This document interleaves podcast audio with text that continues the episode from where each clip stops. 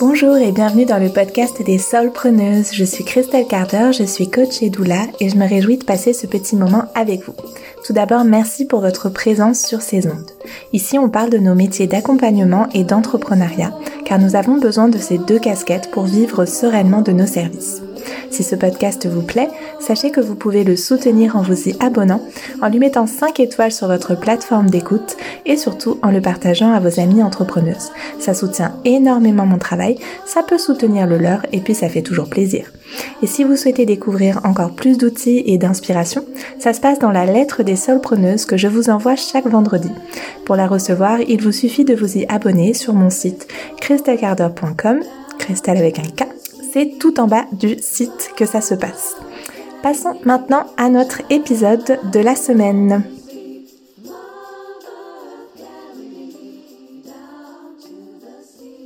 Hola, hola, je me réjouis de vous retrouver pour un nouvel épisode de notre podcast et cette semaine j'avais envie de vous parler des trois incontournables euh, pour moi, à mon sens, pour créer, pour avoir ou pour rendre notre euh, entreprise, notre business plus durable, durable au sens de rentable à long terme qui vous permettent de profiter de la vie tout en offrant les meilleurs services possibles à nos clientes. Euh, si vous avez cliqué sur cet épisode de podcast en pensant que c'était durable dans le sens de plutôt écologique, je vous renvoie vers l'épisode de podcast numéro 85, articuler notre business model avec nos valeurs. Là, on va se parler euh, vraiment plutôt entrepreneuriat, et, euh, et, ces trois axes de travail qui, selon moi, vont nous, vont nous permettre pardon, d'avoir cette entreprise qui soit durable à long terme, rentable, pour avoir une belle qualité de vie. Parce qu'à la base, quand on se lance, c'est pas pour travailler 70 euh, heures par semaine, ne pas voir nos familles et euh, gagner des clopinettes. et en même temps, bien sûr, on a aussi la l'envie, la nécessité d'impacter positivement nos clients, les gens autour de nous et d'offrir bah, nos services, de euh, faire passer nos messages, de transformer aussi le monde avec euh, nos services tout simplement. Tout simplement, juste transformer le monde avec nos services. Donc, dans un premier temps, ce que j'ai envie de vous dire là dans cette petite introduction, on va dire, c'est que c'est de vous mettre un petit peu en lumière le fait que le paradoxe de l'entrepreneuriat, surtout au départ, c'est qu'on est à la fois drivé par un besoin immédiat d'avoir des clients, des clientes, pour gérer un minimum de chiffre d'affaires et donc de revenus dont on a besoin pour vivre, euh, sauf si on est dans un contexte où on a, voilà, pendant un temps, par exemple, accès à, à, des droits de chômage ou si on vit sur le revenu de notre partenaire. Mais il y a un moment où quand même on va devoir générer du chiffre d'affaires plutôt à court terme et en même temps cette nécessité de penser à moyen long terme pour construire un business qui va nous permettre d'en vivre non pas juste le mois prochain et de mois en mois ben, retrouver ce euh, cette espèce de stress de se demander est-ce que ce que je mets là en place ça va marcher ce mois-ci? Mais sur des années sur des années et euh, de d'avoir une vision qui est de plus en plus euh, longue de ce qu'on met en place en fait donc ce paradoxe, il nous amène à trois possibilités selon moi. Soit on est en difficulté sur le court terme et malheureusement ça signifie qu'on va devoir rapidement changer d'angle et peut-être prendre un job à côté pendant un certain temps. C'est la première situation. Soit on a réussi à générer un chiffre d'affaires assez rapidement parce qu'on a eu une bonne idée, qu'on a réussi à la transformer en opportunité et qu'on a énormément travaillé. Mais sur le long terme, ce rythme n'est pas tenable car il implique de travailler énormément pour un résultat qui nous permet juste d'en vivre, d'en survivre, on va dire, un petit peu au jour le jour. Au jour le jour en travaillant beaucoup, ou voilà, on va dire plutôt au mois le mois ou éventuellement même au trimestre le trimestre. La troisième option, bien sûr, c'est celle dont je veux vous parler aujourd'hui, où on a construit un business rentable qui nous permet comme je le disais tout à l'heure, de profiter de la qualité de vie qu'on a créée en offrant les meilleurs services possibles à nos clientes. Et pour créer ce business rentable, je vais vous parler justement des trois incontournables. Le premier, pour moi, c'est le mindset de l'entrepreneuriat. Le deuxième, c'est la vision du business model. Et le troisième, c'est une organisation que je vais appeler l'organisation Roseau, à la fois souple, mais hyper solide. Donc, on se lance tout de suite avec notre premier incontournable, notre premier axe de travail, et c'est le mindset de l'entrepreneuriat. Pour la plupart d'entre nous, à part si on a grandi dans une famille d'entrepreneurs, d'entrepreneuses, on est passé par le salariat avant de se lancer dans l'entrepreneuriat et dans la plupart des situations salariales, notre revenu dépend du nombre d'heures euh, qu'on va effectuer, qu'on va donner à notre employeur. Euh, et même dans notre système éducatif, il y a quelque part cette euh, idée qu'en fait, il y a un certain nombre d'heures de présence qu'on va devoir faire, par exemple, bah, de 8h30 à 4h30, puis après il y a les devoirs, pour être un bon élève. Et si on rate ces cours-là, on fait de l'absentéisme. Si on rate nos heures de travail, on fait de l'absentéisme. Et on n'est pas un bon élève, on n'est pas un bon employé. Donc on a intégré quelque part euh, tout au long de notre vie qu'il faut travailler dur d'abord et fournir une certaine quantité de travail ce qui, euh, même en tant qu'entrepreneur, reste assez vrai surtout au début, j'ai envie de dire, je pense pas qu'on puisse lancer une entreprise et dès le début euh, de de cette entreprise travailler juste 10 heures par semaine et dégager un chiffre d'affaires satisfaisant. En revanche, en tant qu'entrepreneuse, si on veut pouvoir à un moment lever un peu le pied, prendre des vacances, ne pas travailler euh, tout le temps en fait, on se doit de réfléchir sous un nouvel angle en se demandant comment on peut travailler non pas plus dur avec plus de quantité de travail, mais plutôt plus intelligemment avec plus de stratégie. Et donc cela va nous demander d'apprendre de nouvelles façons de penser, d'intégrer des habitudes de travail novatrices, de mettre en place des process qui vont soutenir notre entreprise, non pas pour tout de suite, mais pour plus tard. On lit d'ailleurs souvent dans l'entrepreneuriat que pour avoir du succès, il faut accepter de travailler dur, accepter de faire aujourd'hui ce que tout le monde refuse de faire, comme dédier tout son temps à son entreprise ou apprendre des techniques de vente, pour pouvoir dans deux ans avoir la vie dont tout le monde rêve. Donc accepter de faire aujourd'hui ce que tout le monde refuse de faire pour pouvoir dans deux ans avoir la vie dont tout le monde rêve. Sans aller forcément euh, jusqu'à euh, une vision euh, aussi radicale, on va dire, l'entrepreneuriat et ce mindset de l'entrepreneuriat nous demande d'intégrer une notion de gratification différée également en plus de cette de cette euh, décorrélation, on peut dire, de, de notre temps de travail et de notre revenu. Et j'ai l'habitude de dire, et je suis pas la seule du tout, que on travaille pour dans six mois. En fait, c'est comme si là, on voulait mettre en place dès aujourd'hui les process, les habitudes de travail, euh, les services, pour lesquels on pourra se remercier dans six mois, dans un an. Par exemple, euh, ben, un exemple que je donne très souvent, euh, lorsque j'ai créé les méditations prénatales il y a cinq ans euh, au sein de Karma Mama, euh, je pouvais pas vraiment envisager que cinq ans plus tard, elle se vendrait encore, que j'aurais encore régulièrement des mails qui me demandent si ces méditations sont toujours accessibles, alors même que depuis des mois, je ne communique plus sur la maternité, la grossesse, le ou, ou très peu en tout cas. Donc ça nous montre bien cet exemple-là, je le prends souvent en ce moment parce que pour moi, il montre bien à quel point quand on crée un bon service, quand on crée une belle offre et que on, travaille vraiment autour de cette offre pendant un certain temps, en fait, on cumule du bénéfice, on cumule du bonus qui va après avoir un effet domino sur une très longue durée. Et c'est ça cette idée de business durable en fait. Donc on peut se demander dès aujourd'hui, qu'est-ce que je peux faire aujourd'hui qui va me faciliter la vie dans six mois? Et pour ça, ça passe par notre deuxième axe de travail qui est un business model solide. Dans une logique de quantité de travail que j'ai évoquée tout à l'heure, dans notre business model, ça va se traduire par une quantité d'heures, on l'a déjà vu, mais aussi, et je le vois souvent, par une quantité d'offres. Je vois plein de professionnels qui ont l'air de penser que plus elles créent d'offres, de services, plus elles feront de chiffre d'affaires, plus elles feront de ventes. Dans une logique basée sur la quantité de travail, ça pourrait se tenir, mais dans une logique entrepreneuriale, c'est pas forcément vrai. Alors ça veut pas dire qu'il faut avoir qu'une seule offre et que un business model qui est basé sur plein de services ne peut pas fonctionner. Il y a des exemples qui fonctionnent très bien. Mais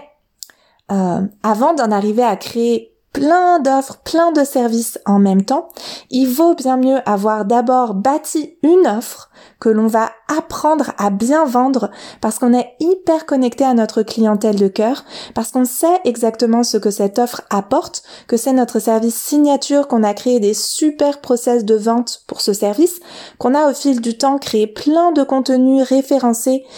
et tous ces contenus vont automatiquement envoyer notre audience vers ce service à travers le référencement naturel. Il vaut mieux du coup avoir une situation telle que je la décris là,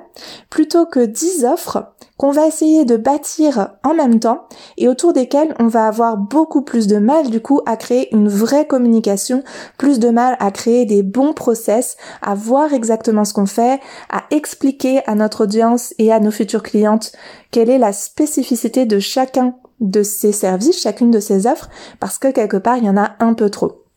C'est comme quand on va au restaurant et que euh, il y a un restaurant où il va y avoir trois, euh, trois menus et un restaurant où il va y avoir 25 menus, ben on peut se dire s'il y a 25 menus, il y a beaucoup plus de choix, mais en même temps, c'est ça amène un manque de clarté en fait, un manque de clarté, puis on peut se dire mais attends comment une personne peut euh, tenir un restaurant où il va y avoir à la fois du poisson frais, à la fois de la viande de bonne qualité, à la fois des soupes, à la fois des grillades, à la fois des, des crustacés par exemple? En fait, trop de diversité n'est pas forcément un synonyme d'une entreprise, euh, euh, comment dire, ou d'une professionnelle qui a beaucoup de, de valeur entre guillemets, beaucoup de de, professionnalisme en fait. Euh, parfois, il vaut mieux, encore une fois, avoir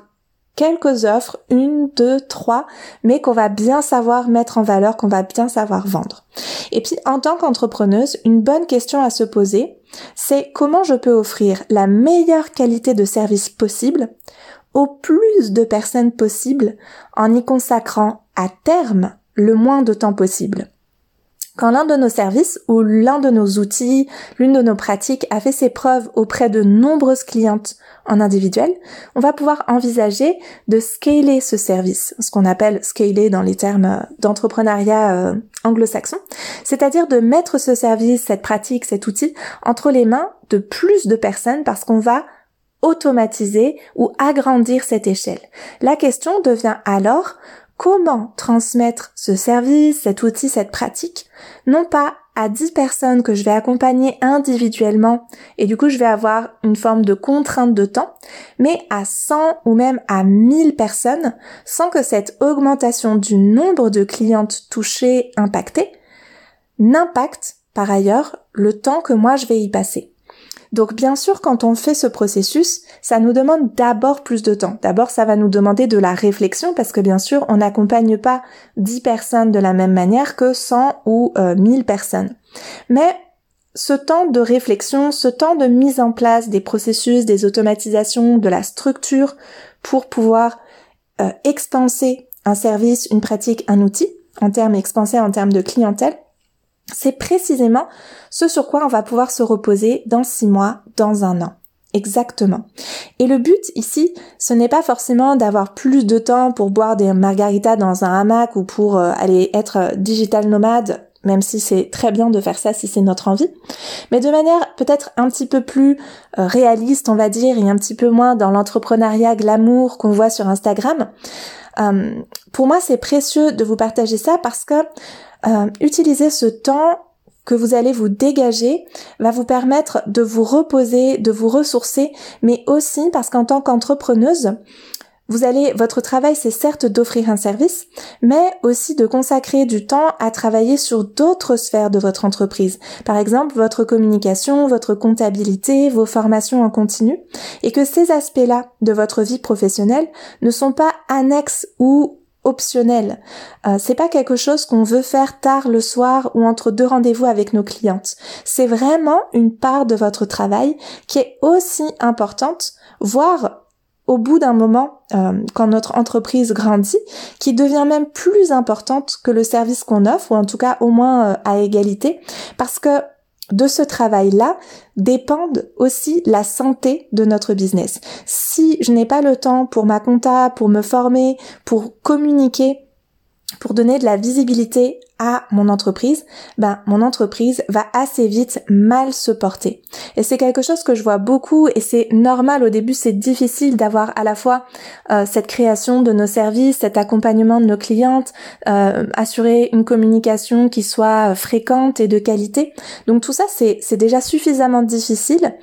Euh, donc on veut le plus rapidement possible trouver des raccourcis pour se simplifier ce qui peut être simplifié pour pouvoir à un certain moment alléger cette charge de travail pour se concentrer sur ce qui est le plus essentiel. Et puis c'est aussi super important parce qu'en tant qu'entrepreneuse, non seulement on doit faire ce travail de qui est, comme euh, avec notre casquette de CEO là, mais on doit aussi avoir cet espace pour travailler sur notre vision, sur là où on veut aller avec cette entreprise, faire de la place à notre intuition. Et là, je vous renvoie à l'épisode des solpreneuses du podcast des solpreneuses numéro 92, travailler dans, pour et sur son entreprise. De la même manière, euh, qu'on a besoin de d'espace et de temps pour travailler sur notre comptabilité, notre communication, on a aussi besoin d'espace et de temps pour ça, pour euh, travailler sur notre leadership, notre vision, notre message. Et on a aussi besoin, je dirais, de sécurité intérieure. Si je suis sans cesse à devoir sortir ma prochaine offre, mon prochain lancement, ma prochaine retraite, parce que s'il y a plus d'argent qui entre dès que je m'arrête, alors je peux pas me reposer ni avoir l'espace et la sécurité intérieure pour m'assurer que je suis bien ma vision, que je suis bien focus sur mon pourquoi, que je suis pas en train de m'éloigner et qui permet à mon intuition de me guider parce que je suis pas juste dans le rush tout le temps et à être tout le temps dans les tâches exécutives de mon entreprise. Pour être une bonne entrepreneuse, on a besoin de prendre de la hauteur, de prendre de la perspective, d'observer ce qui se passe autour de nous, de suivre notre intuition et d'amener notre entreprise là où elle a besoin et envie d'aller. Et notre business model, il doit pouvoir refléter ça ou pouvoir permettre ça. On doit pouvoir trouver un équilibre qui nous permet de dégager du temps tout en faisant entrer de l'argent et tout en servant nos clientes pour pouvoir se dégager ce temps-là, on va devoir à la fois trouver des processus du coup, à la fois dans la création de nos services, donc transformer certains services, comme je le disais, euh, en les scalant ou en automatisant certaines parties peut-être des services, mais aussi dans la création de certains processus. Par exemple, euh, pouvoir automatiser les ventes, ou en tout cas une partie des ventes, pouvoir automatiser des séquences de mails, pouvoir organiser un planning de publication qui nous dégage de la charge mentale et nous apporte plus de clarté, pouvoir euh, comment dire, euh, peut-être automatiser la prise de rendez-vous. En parlant d'organiser un planning de publication, là, euh, j'ai mis en place de, de partager les templates que moi j'utilise sur Notion à mes clientes et elles me disent que ça les surmotive d'avoir ça, que c'est que ça, elles, veulent en fait avoir euh, euh, pouvoir s'en saisir. Ça demande un petit peu de temps à prendre en main, mais une fois qu'on a ces outils-là, c'est tellement de gain de temps, tellement de clarté, tellement de de de en fait, au lieu de figer les choses, ça nous apporte au contraire beaucoup de souplesse. Et c'est ça, c'est aussi pour ça que je parle d'une organisation et de structure roseau qui nous apporte à la fois une base solide et en même temps beaucoup de souplesse. Et d'ailleurs, ça rejoint euh, ce que je veux vous dire euh, juste après, c'est que dans le, dans le contexte de cet épisode-là, j'ai aussi envie de vous dire au sujet du business model que c'est important de prendre le temps de maturer vos décisions, de réfléchir aux meilleures options selon à la fois ce que vous dit votre mental, ce qui paraît logique et rationnel. Euh, par exemple, euh, si vous avez pour objectif de faire 10 000 euros par mois avec un service où toutes les personnes que vous connaissez autour euh, bah, gagnent à peine 3 000 euros par mois, vous vous mettez dans une situation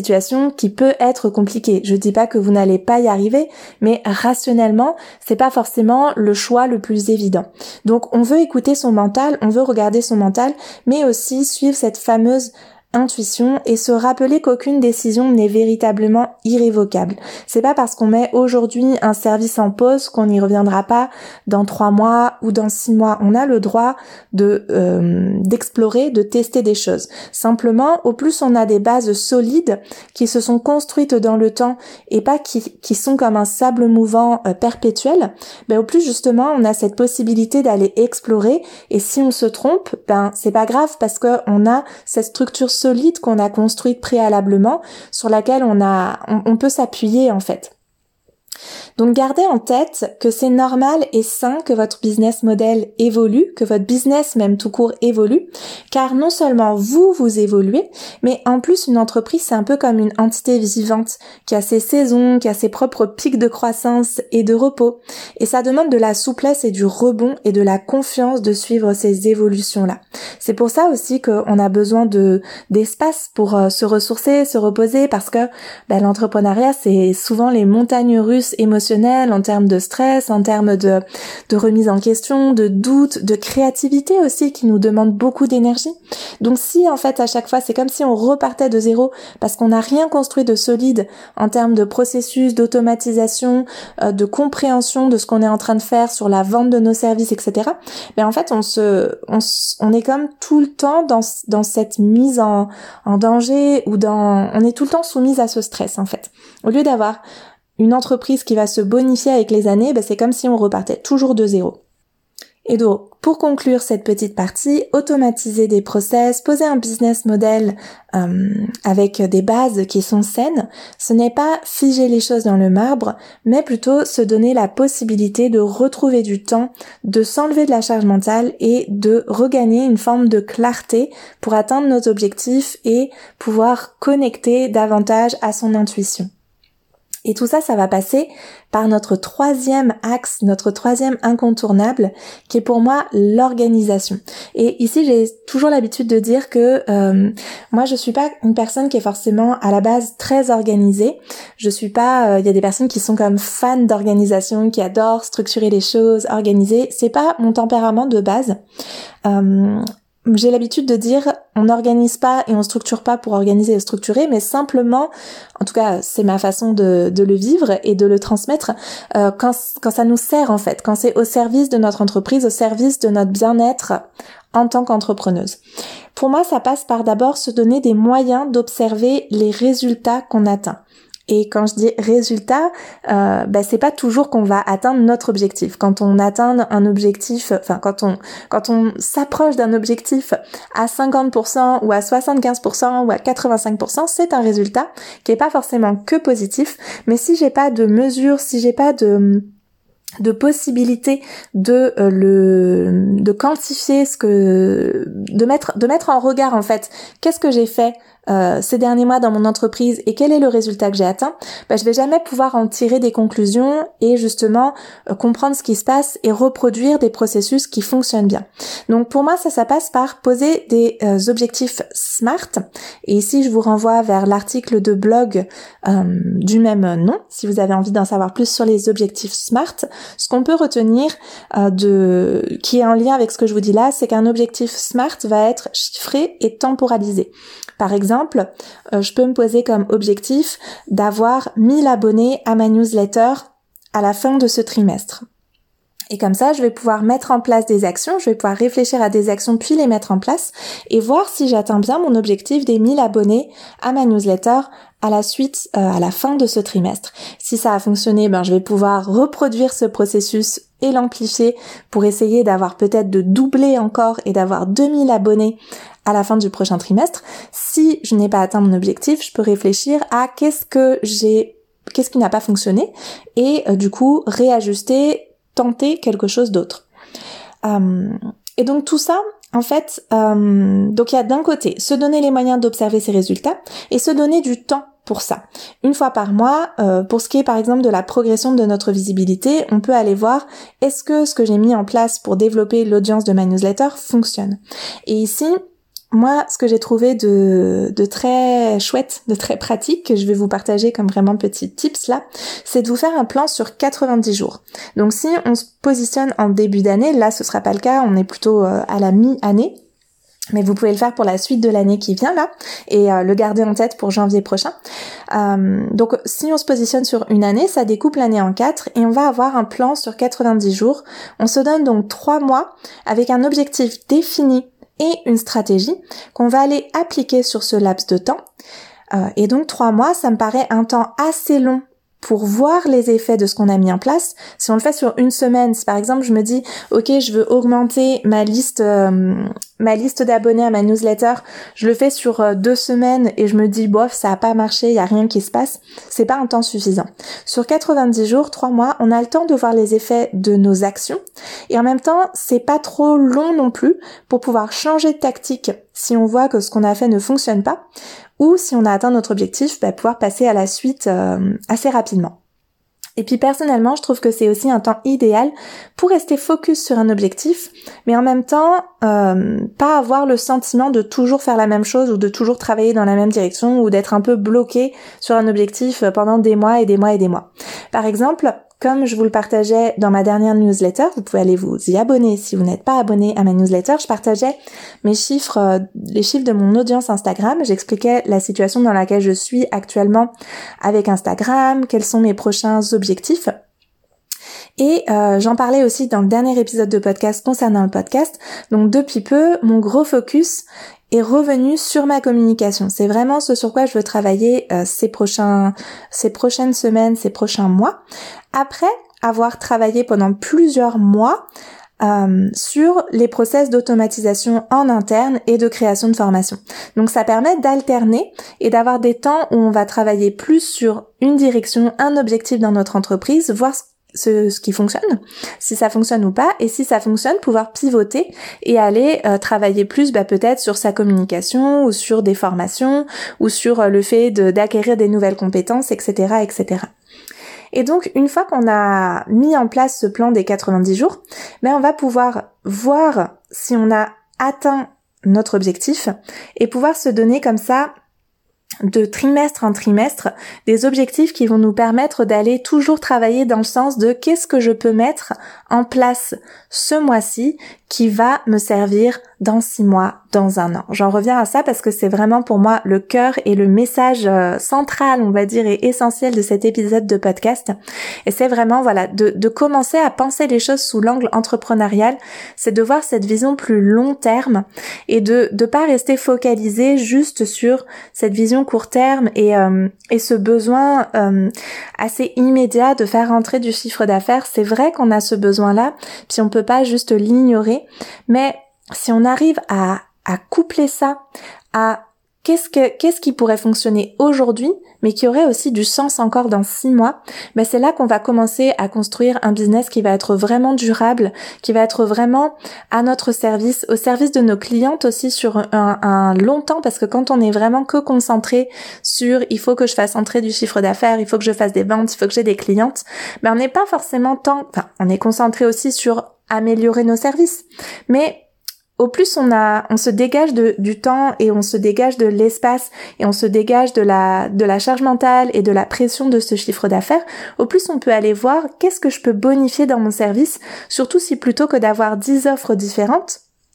on en a une à trois qu'on va pouvoir vraiment venir bonifier avec le temps et, et, sur laquelle on va pouvoir vraiment miser, travailler et ça se sent aussi en fait pour nos clientes quand on a une offre comme ça dont on est comme amoureuse et qu'on va aller tout le temps retravailler, améliorer. Et là, quand je dis ça, je parle pas de le faire tous les mois. Hein. Euh, essayer de créer quelque chose qui soit durable pour vous dire, par exemple, bah là pendant un an, je, crée ce, ce service-là, pendant un an j'y touche plus, pendant un an je le vends, et après je viendrai dans un an peut-être euh, faire des retouches, faire des ajustements si je vois avec les retours de mes clientes qu'il y a des choses qui sont à bonifier, ou si moi je me suis formée par ailleurs et que je veux ajouter des choses, bah, pouvoir les intégrer à cette nouvelle version de ce même service. Voilà, je vous ai partagé euh, ces trois axes qui étaient donc le mindset entrepreneurial, le business model solide et une organisation roseau qui nous permet à la fois de la souplesse et en même temps de la structure. J'espère de tout cœur que cet épisode vous aura plu, vous aura inspiré et je vous invite à rejoindre ma newsletter comme je le disais en introduction ou à connecter avec moi si vous avez envie d'en savoir plus sur euh, mes services, mes ressources gratuites, euh, les petits freebies, tout ça, tout ça. Vous souhaite une excellente semaine. J'étais ravie de vous faire cet épisode et je vous retrouve lundi prochain. Prenez bien soin de vous et de votre entreprise. À très vite.